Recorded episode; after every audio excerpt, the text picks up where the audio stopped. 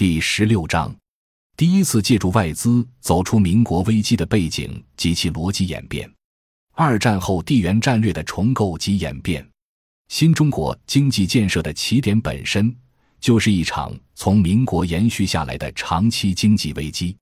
一九四九年农业总产量只有两千一百亿斤，为占前年平均水平的百分之七十五；粮食减产一百五十亿斤以上，灾民达四千万人。现代化运输货物周转量只有二百二十九点六吨公里，仅及民国币制改革后一九三六年的百分之五十二点七。全国失业的工人和知识分子约为一百五十万人。除此之外，尚有相当数量的半失业人口。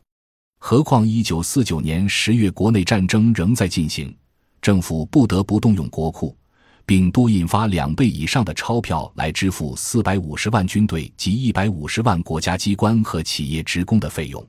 十年，财政赤字占财政总支出的比例高达百分之四十六点四。由于国民党政府撤往台湾时带走了国库全部黄金储备，处于大陆的解放区政权大量发行纸币的结果是，新中国建国伊始物价即出现灾难性暴涨。涨幅高达五至六倍，尽管政府为稳定物价而向市场投放了大批粮食，但预计一九五零年的粮食价格至少还得上涨一倍。一九五零年六月三十日，土地改革法公布施行，翻身农民热烈欢呼。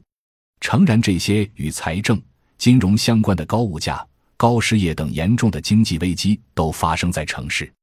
而那时候的中国农村却要稳定得多，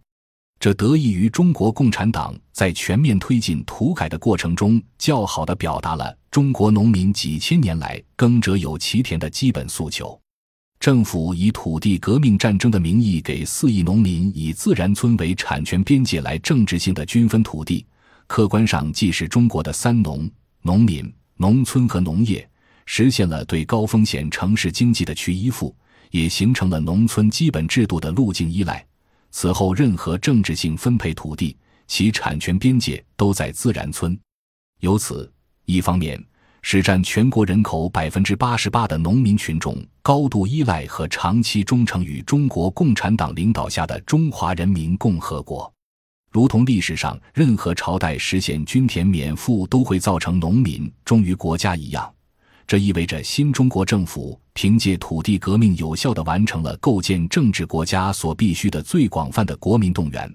同时也与世界上任何没有通过土地革命完成国民动员的其他发展中国家在基本制度上构成区别。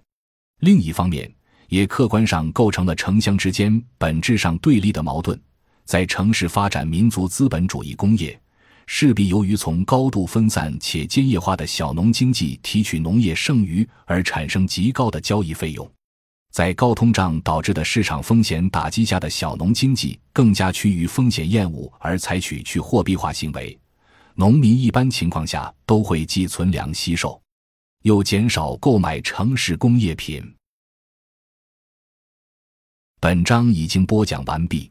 感谢您的收听，喜欢请订阅专辑。关注主播，主页有更多精彩内容。